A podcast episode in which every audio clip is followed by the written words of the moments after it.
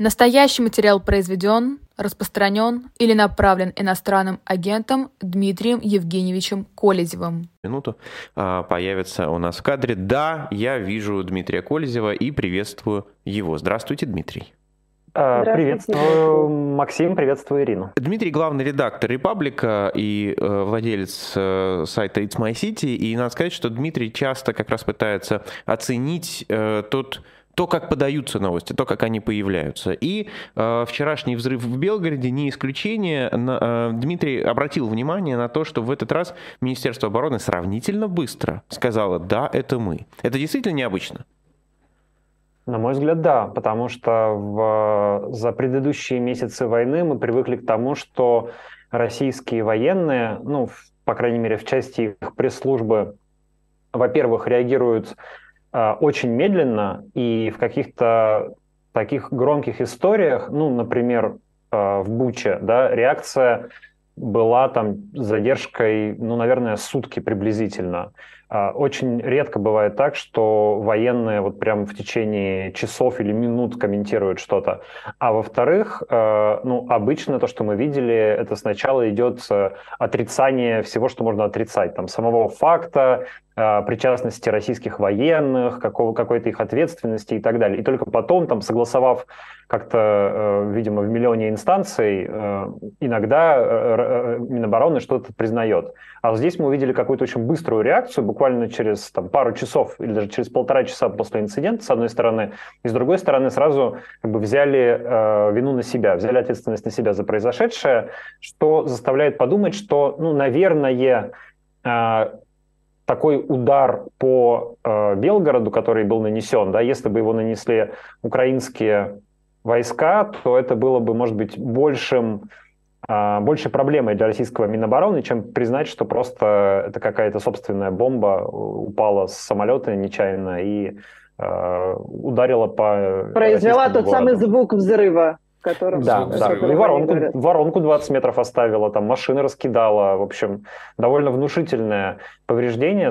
Конечно, как по какой-то счастливой случайности там никто не погиб и не так много пострадавших, но, в общем, все могло, конечно, закончиться гораздо хуже.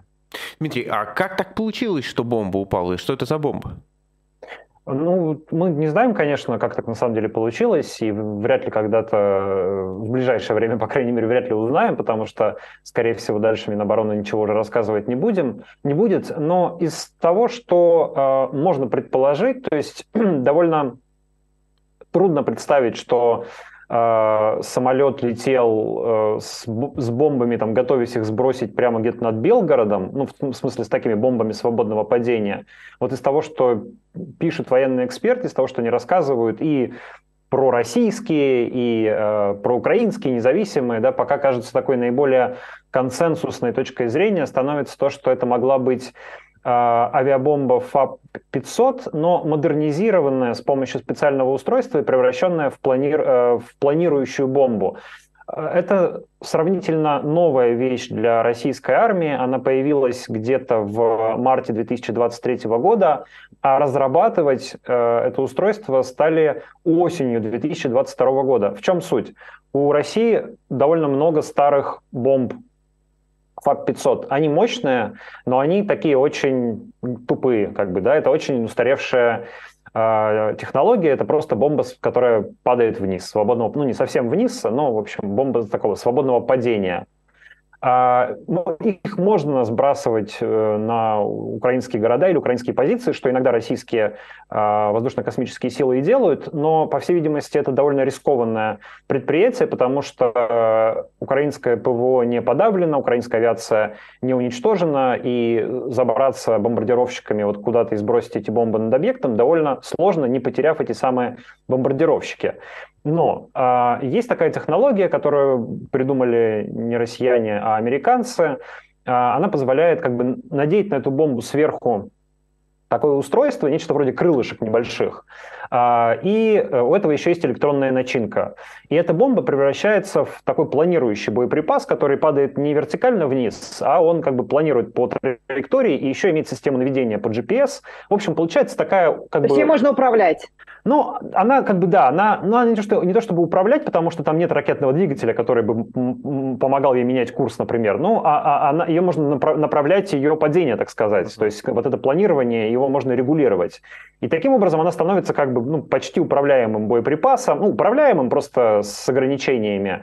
И это существенно улучшает ее характеристики, возможности ее применения. А главное, ее можно, получается, сбрасывать, а, а, ну, вот с, с самолета выпускать не собственно, над объектом, который нужно уничтожить, а на большом отдалении, потому как эти крылья позволяют этой бомбе пролетать э, в некоторых случаях десятки километров. Собственно, их можно бросать, значит, прям э, сбрасывать над российской территорией, и они там допланируют куда-нибудь до украинских позиций в десятках километров. Вот э, есть предположение, и оно кажется пока наиболее реалистичным, что именно такая бомба а, то ли не туда упала, то ли а, у нее не сработали вот эти крылышки, не раскрылись, то ли э, что-то так не там неправильно сработало в системе наведения. Но учитывая, что изделие явно сырое, а, обычно цикл э, разработки, конструирования и постановки на вооружение подобных устройств, конечно, больше, чем несколько месяцев. Тут фактически э, провели только войсковые испытания, то есть ну, буквально вот на войне эту бомбу. Э, эти крылышки придумали,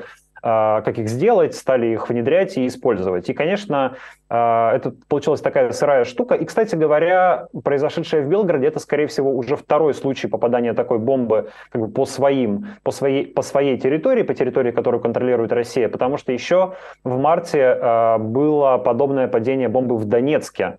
И тогда, скорее всего, это тоже вот была такая же история падения планируемой бомбы, незапланированное падение планируемой бомбы. Да, планирующий. планирующий, да. Она планирует не в смысле, да, она строит планы, да, а в смысле она да, так, да, да. так падает по траектории.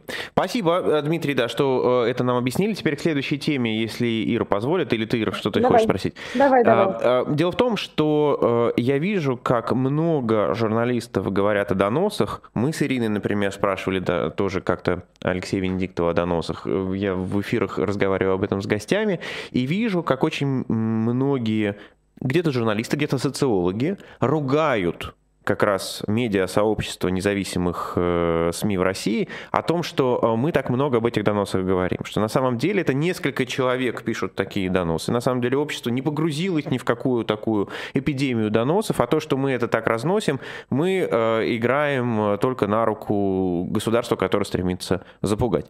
Тем не менее, вы вчера, э, Дмитрий, как раз выпустили видео про доносы вот с этой журналистской точки зрения. Расскажите, как вы смотрите на критику этой тематики?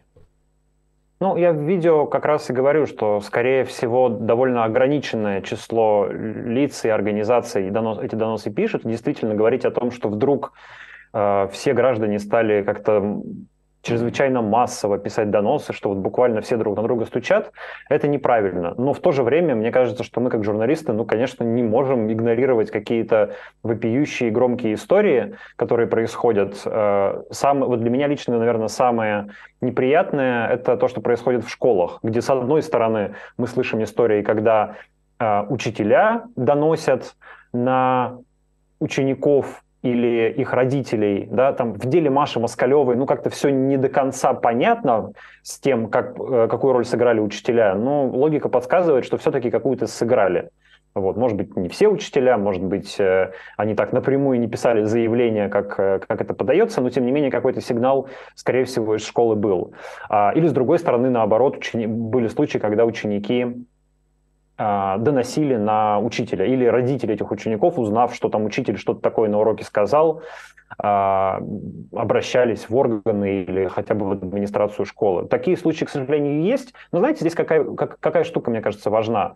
А, дело ведь не в гражданах. То есть э, люди ведут себя по-разному, разные люди ведут себя по-разному. Не надо говорить, что вот все вдруг стали писать доносы или вообще видеть в этом какую-то прямо а, большую социологическую тенденцию, этого, конечно, нет. Тут скорее важно, какие условия государство создает и насколько оно стимулирует такую деятельность. То есть а, доносы, в общем-то, какие-то жалобы, кляузы, они существуют всегда.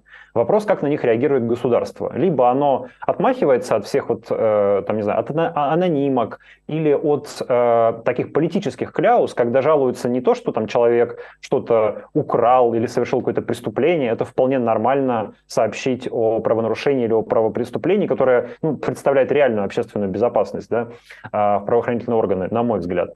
А, а другое дело политические кляузы, которые вот, значит, там Иван Иванович как-то неправильно думает, неправильно говорит, смотрит неправильные видеоролики или слушает неправильных а, журналистов и так далее. Вот это уже э, выходит как бы за рамки нормального э, человеческого поведения, на мой взгляд. И вопрос, как на это государство реагирует. Либо оно смотрит на эти кляузы и говорит, да нам дела нет до того, что там Иван Иванович смотрит и слушает. Какой-то, значит, сумасшедший пишет кляузы, ну наплевать, мы на них просто не будем реагировать или будем реагировать отписками. Другое дело, когда государство говорит, да, нам это интересно, мы к этому Ивановичу придем, значит, там у него проведем какую-нибудь проверку, обыск, заведем дело административное, а то и уголовное. А человеку, который написал кляузу, у него будет почет и благодарность. Мы его попросим еще 10 кляуз написать. А в некоторых случаях мы ему какие-то карьерные возможности предоставим. Потому что в ролике вот я как раз рассказываю на, а, о людях, которые, в общем-то, карьеру построили на доносах, таких как Екатерина Мизулина, а, Виталий Бородин, да, вот таких вот доносчиков, которые стали медиазвездами буквально. И, в принципе, все, что они делают, вся их общественная деятельность заключается в том, что они э, тупо пишут доносы. Вот это такие современные общественники путинской России, которые вот так видят себе э, очень, на мой взгляд, извращенно видят идею Э, служение обществу, но на самом деле, я думаю, они действуют, э, конечно, просто из карьерных соображений. Ну вот, но мы же с вами да. говорим э, все время о доносах, которых становится известно, то есть когда мы видим уже результат карательный, э, но мы же не можем утверждать, что там в определенных папочках не хранятся эти тысячи или там десятки тысяч доносов от разных людей, которые в какой-то момент могут пригодиться в нужный ну, момент достанут. Да, но мы этого не знаем. Мы да просто, просто видим, мы же что... мы не знаем посчитать, это же невозможно. Посчитать невозможно, да, очень трудно. А, и мы, наверное, ну вот есть какая-то отчетность Роскомнадзора, например, да, который говорит, что у них там на четверть выросло количество обращений по поводу э, размещения незаконной, так называемой незаконной информации. И ну, вот есть официальная статистика, если она сколько-нибудь правдива, то мы можем говорить, что такая тенденция действительно есть. Но откуда взялась, взялись эти плюс 25%? Э, от того, что на 25% больше граждан стали это делать, я сомневаюсь. Скорее появились целые вот организации или отдельные лица, которые действительно стали эти доносы писать в каких-то промышленных масштабах э, ну, по разным, по разным причинам. Это могут быть карьерные причины, это могут быть какое-то сведение счетов, но часто, к сожалению, э, это, это, наверное, самое страшное. Это какие-то скорее психологические причины. Иногда это попытка компенсировать какие-то собственные комплексы. Иногда это такое, знаете, проявление какого-то собственного страха перед будущим. Да? Как-то вот люди чувствуют, и, и им тревожно, непонятно, что будет, а, они, они не уверены в том, что происходит, и они начинают искать врагов, им страшно, они начинают жаловаться а, на то, что происходит э, государство, компетентные органы. Ну или часто как это какое-то, может быть, психологическое желание просто присоединиться к чему-то сильному. Да? Вот государство кажется сильным, жестким, вот оно там якобы наводит порядок, и, видимо, как иногда в каких-то случаях людям хочется э, вот поближе находиться к такому центру силы, и они как-то пытаются ему подыгрывать этими доносами. Но это, конечно, вопрос скорее к психологам, и про каждый отдельный случай явно нужно говорить отдельно. Но, в общем, мне кажется, что явление само по себе, конечно, требует какого-то внимания и осмысления, ну или хотя бы разговора о том, что э, общество это должно, на мой взгляд, э, относиться к доносам как к чему-то социально неприемлемому. То есть, если государство их всячески э, поощряет, то как раз здоровые силы в обществе должны говорить, что нет, доносы это не просто плохо, это вообще отвратительно, низко, и люди, которые этими доносами занимаются, они должны быть э, их не нужно возносить, их наоборот нужно всячески за это ругать и презирать. Ну вот Дмитрий сказал, что мы не можем посчитать. Как раз социологи говорят, что они считали, какое количество дел было, не только социологи, но, в общем, да, какие-то люди, которые исследуют тему, а, что они посчитали количество дел, которые возбуждены из-за, по каким-то политическим статьям. И из-за доносов это очень маленький процент. И с этим, наверное, я точно не возьмусь спорить, я только действительно отмечу то, что сказала Ира, мы не знаем, сколько из этих доносов пускается в дело, а какое просто складывается в папочку по разным причинам. И тут у меня, к сожалению, тоже есть опыт, э, ну как нет, к счастью, э, тоже есть опыт, потому что я читал довольно много доносов 30-х годов, э, когда работал в архиве. И эти доносы, я вам скажу, очень интересное чтение, потому что ты видишь, что люди действительно думают, что, а, они делают что-то хорошее, когда пишут этот донос, прям видно, что часть человека прет, вот какой я патриот, посмотрите на меня. А, во-вторых, а это часто очень неграмотные доносы, очень глупые доносы. Ну, то есть явно человек не, не, не, не разбирался. Никогда не забуду это дело, когда я уже рассказывал ну, там, кстати говоря, э, не дело возбудили, а просто уволили человека. Потом его репрессировали по другой статье. А, но э, там было написано, что из-за того, что преподаватель приводит пословицу «цыплят по осени считают», он сомневается в плановой политике партии то есть на полном серьезе, да. А другой донос э, касался э, религии, то есть там человек писал про то, что вот я знаю, что такие-то такие-то тайно ходят в церковь или тайно ходят в мечеть, потому что это было в Оренбургской области, там мечети, соответственно, тоже да, распространены. А, вот какие, какие-то такие вещи. Но знаете, самый, наверное, мой любимый донос это на человека, а, который э, у себя на работе напомнил, какие в прошлом году были цены. Он просто сказал, ну, смотрите, ну, в прошлом году было дешевле, а сейчас дороже. То есть уже даже из-за этого на него в коллективе кто-то написал донос. Uh, мне кажется, это, в общем, довольно показательная штука, что был бы повод, да, для таких людей, а они найдут, на что донос этот самый написать. Еще одна тема, связанная с историей, uh, Дмитрий, это «Бессмертный полк» и его отмена в этом году. Что вам видится в этом? Каковы причины? Я не знаю. Каковы причины? У меня есть только версии по этому поводу. Версии, наверное, две, ну или, может быть, три. То есть первое связано с, банально с безопасностью, то, что это какое-то решение, принятое из-за боязни э, терактов или каких-то провокаций. Ну, вот есть там, не знаю, русский добровольческий корпус, проводятся некоторые акции и диверсии в российских городах, э, правда, в виде таких скорее как бы скорее в жанре индивидуального террора, да, когда э, жертвами становятся конкретные там пропагандисты или э, какие-то Z-деятели, но тем не менее, кто знает, э, как бы, куда, куда это повернется, и Э, в принципе, можно предположить, что власти по этому поводу переживают. Но, наверное, даже более вероятно, вот э, мне понравилась версия, которую предложила политика Эльвира Вихарева, может быть, кто-то еще до нее, но я просто у нее у первой это прочитал. Э, она говорила, что можно представить, что на шествие бессмертного полка придет довольно много людей, которые будут нести портреты людей, погибших в Украине. Вот сейчас, в этом, в прошлом году. То есть это будут не портреты людей, погибших во время Второй мировой войны, а свежие портреты, и будет очень понятно, что это новые жертвы. И если э, новые погибшие, и если э, этих новых э, погибших будет много, просто визуально, да, это может стать такой очень а, очень тягостной картиной. Ну, Дмитрий, и мне кажется, можно... пропаганда с таким легко справляется. Наоборот, смотрите, мы в одном ряду, да, ставим тех, кто погиб сейчас, и тех, кто погиб во время Великой Отечественной войны, потому что это и есть одна, э, это одна война вообще, и все такое.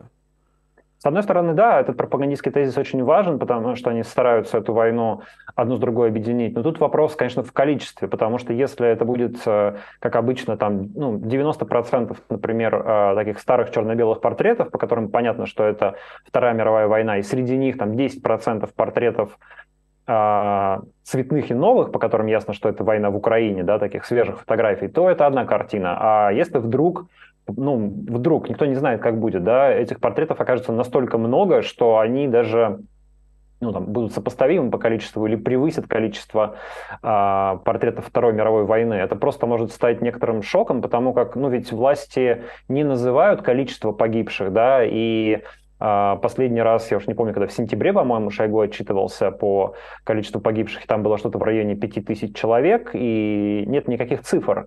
А представьте, в каком-то не очень большом городе, например, вдруг выясняется, что вот э, на бессмертном полку, э, там, не знаю, 300-400 а, погибших э, в этой войне, их портреты несут. Да? Мне кажется, что это может быть своеобразным шоком для общества, ну, по крайней мере, подтолкнуть его к пониманию и побудить какие-то разговоры и какие-то мысли, которые сейчас власти не очень выгодные.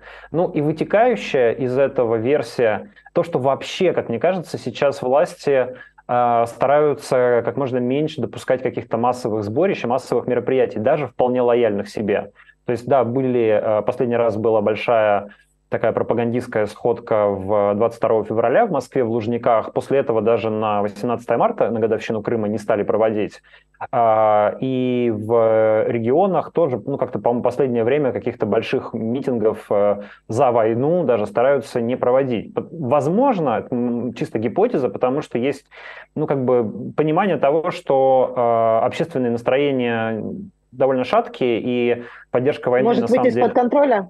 Ну да, на самом деле не так высока, и вообще любой, любое, э, как-то любой большой сбор людей в одном месте, он э, не очень хорошо вот, контролируется. То есть они да? боятся этого митинга Чаушеску последнего, который ну, приветствовал демонстрантов, а демонстранты ему, соответственно, сказали то, что о нем думают.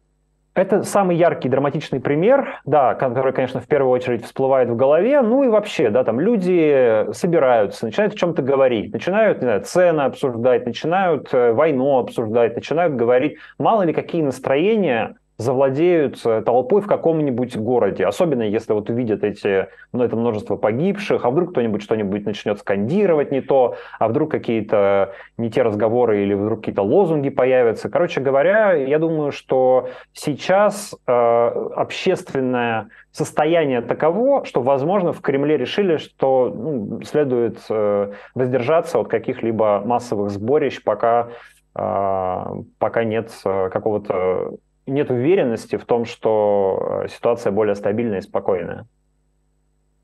Но, а, опять же, если говорить про 9 мая как эм, дату, имеющую такое даже религиозное значение для этого режима, но вот не будет бессмертного полка. В некоторых, э, в некоторых городах не будет даже парада. Да, ну или там mm-hmm. не парада, а каких-то вот таких праздничных мероприятий.